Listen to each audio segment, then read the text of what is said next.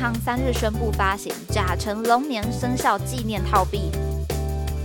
嘿，我是佳佳，这个 podcast 要开始喽！如果喜欢我们的节目，就按下订阅或在 Apple Podcast 留下五星评价哦。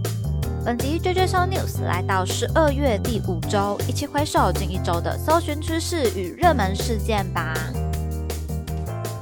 朋友们，欢迎你们也来到二零二四啦！大家在跨年夜的时候是在哪里度过呢？可以来跟大家分享一下。上礼拜的节目，我应该有跟大家说，我要去嘉义嘛，去看二零二三最后的日出。然后我晚上的时候就在嘉义的跨年会场，稍微跟朋友一起感受一下跨年的气氛，倒数一下之后就结束了这个开心的三天连假啦。那不过呢，在高雄好像就有嗯比较不是那么平静的事件来发生哦，因为有传出有人迟到，所以有表演中断呐，人有点恐慌的感觉。不过最后的事实呢，是该男子拿的是原子笔，但因为可能挥舞啊，跟人家争执这样子，然后就导致其他人看到的时候。误会了，吓到以为是刀子，那结果传下来之后就导致了一些混乱哦。虽然后来也有一些网友说，现场明明还是有水果刀遗落在地，但是呢，警方后来调查也说明了，原子笔男呢跟水果刀跟大家恐慌的位置相差甚远，所以做了一个排除哦。水果刀可能是有其他的民众不小心遗落的。不过我自己讲到这里是有点好奇。所以是有人去嗯跨年会场野餐吃水果吗？好啦，那不管怎么说，终究是乌龙一场，大家不要太生气，也不要太担心，毕竟呢没有发生真正的危险情况，就是最好的事情啦。另外，我也想问一下哦，大家有在跨年倒数的前后来发送祝福或者影片呐、现实动态等等的吗？跨年夜的搜寻量哦，其实在十二月三十一日也来到二十万。那我觉得应该跟很多新闻的发布有蛮大的关系。其中一个新闻也蛮有趣的哦，就是说，诶跨年夜的网络传输量来到了一个新高点。可见网络时代之下，大家用呃网络传送祝福啊，或者说嗯这样的习惯、这样的便利性，以及让大家越来越喜欢去做这样的事情吧，可以这样讲哦。佳佳在当天其实也贡献了一分力量的，发了一个现实动态啊，传讯息给我的很多好朋友这样子。总之呢，今天就是来再跟大家说一下新年快乐啦。那么看到在连假期间，或许有什么样的事件是被我们错过的吗？或者说你有听到了，但是却不是很了解其中故事的？我们现在马上来揭晓。首先，一月一号大乐透开奖号码来到一万笔以上的搜寻。二零二四的新年，其实也有不少的朋友想要来试试手气啦。加上呢，有很大的诱因，就是大乐透头奖上看一亿。今年度第一次开奖是在一月二号哦，不过财神爷爷还不想来，所以第一期是共估的。下一期的开奖呢是在一月五号，也就是明天星期五。大家觉得下班的时候要不要去买一张呢？佳佳也在考虑。讲到这个也有一点好奇哦，大家去买大乐透的时候，买彩券的时候，会是自己选号还是让电脑选号呢？我都是让电脑来选啊，就有一种把命运完全交给上天的感觉。至少感觉上是这样啊，交给命运来安排了。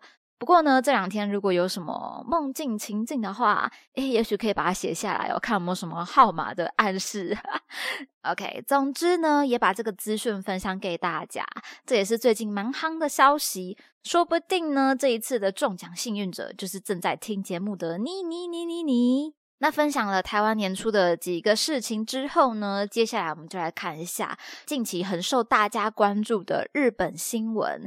一月二号的日本飞机有十万笔以上的搜寻，相信也有不少朋友关注到这场大火啦。还有地震的消息也是在一月一号，日本地震也有五十万笔以上的搜寻。元旦一开始连续两天就发生了这两个国际关注的大事情。先来讲一下地震好了。发生在日本石川县能登半岛的六点七级地震。从一些在网络流传出来的可以看到，摇晃的程度真的很大。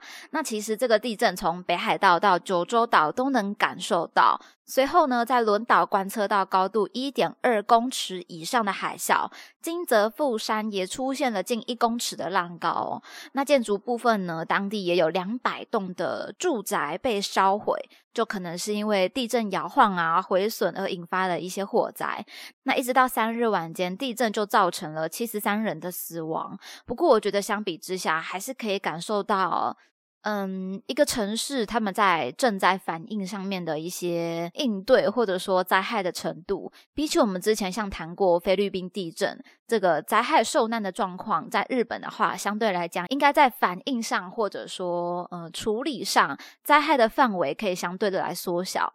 至于飞机的部分呢，一月二号，日本东京羽田机场发生的客机和海上保安厅飞机的相撞事件。这个事情在一月三号的最新报道，事故原因是因为机长听错了指令。日本航空表示，哦，机上三百七十九人成功逃生，不过日航机上还是有十五人受伤，两只宠物被烧死。而海上保安厅飞机呢，机长重伤命危，职员五人则是死亡。原本海上保安厅的飞机呢，他们是要送物资到地震震灾区的，没想到却发生这样的意外。那听错指令的部分，日前更新的新闻上看起来，是因为呃海上保安厅他们还没有获准可以进入跑道，当时塔台是说准许进入待命点，不过飞机却滑行进入了跑道哦，才跟日航的客机发生了相撞意外。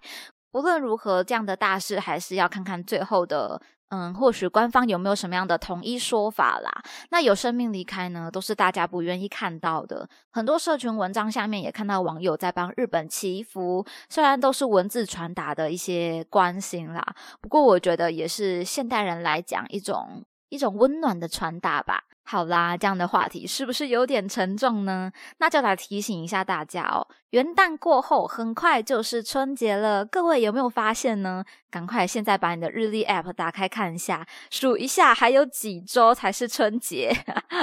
不过春节到来也意味着人流移动，包含机场更是一样的，会有一些台商返回来过春节。所以在一月三号，疫情也来到了两千笔以上的搜寻，其实也是有所相关的，哦因为秋冬以来流感严重，还有新冠案例的一些嗯存在，或者说。略有升高的情况都是不容忽视的，所以为了要应对这样的状况，国际机场宣布了，自一月三日起。定时定点提供家用快筛，每人可领一盒。再详细补充一下哦，实施的机场包含台北、桃园、台中以及高雄的国际机场，鼓励与中港澳来往的旅客呢，可以来做裁剪。裁剪的病毒也不是说单一针对新冠啦，也包含了流感啊、鼻病毒、梅浆菌等等，有十七种的病毒以及四种细菌。相信大家都希望可以健健康康、开开心心的来团圆，所以也可以说不。不只为自己，也是在为家人着想啦！一定要多多的来注意自己的卫生习惯啊，身体状况有不舒服或者觉得也许有点危险的感觉的时候，可以进行筛检，或者到医院诊所来检查就医，才能开开心心的来过春节啦。那讲到春节哦，应该也不能不想到红包吧？今年是龙年，那跟钱有关的部分呢，在一月三号，龙年套币来到了两千笔以上的搜寻。中央银行三日宣布发行甲辰龙年生肖纪念套币，维持九万套的发行量，但因为银价上升哦，每套定价提高为一千九百元。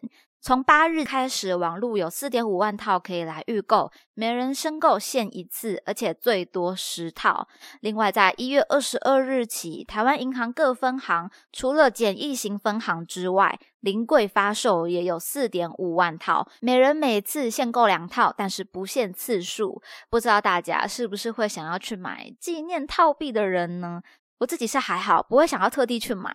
但是如果身边有人愿意，也许拍一下，或者让我摸一下那个硬币，保一下眼福等等，我觉得也是蛮不错的啦。所以呢，各位朋友，如果你有去订购的话，欢迎可以来拍照跟佳佳分享，大家一起来沾沾这个龙年的喜气吧。那么今天的内容就分享到这边，听完节目欢迎留言你的任何想法，佳佳也会一一的来回复哦。喜欢的话要记得订阅加分享，只能 JJ News 来加入这个 Podcast 的聊天室吧。